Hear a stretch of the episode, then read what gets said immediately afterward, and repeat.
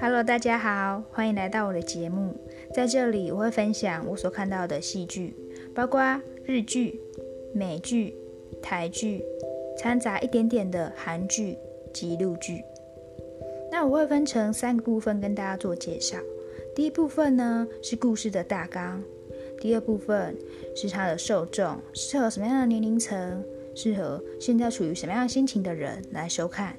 那如果你不想被暴雷的话，请在听完这两个部分之后，马上去收看这档戏剧。那最后一个部分就是我会把我的心得分成最吸引我的三个部分来做介绍。喜欢的话，欢迎订阅我哟。我们下次见，拜拜。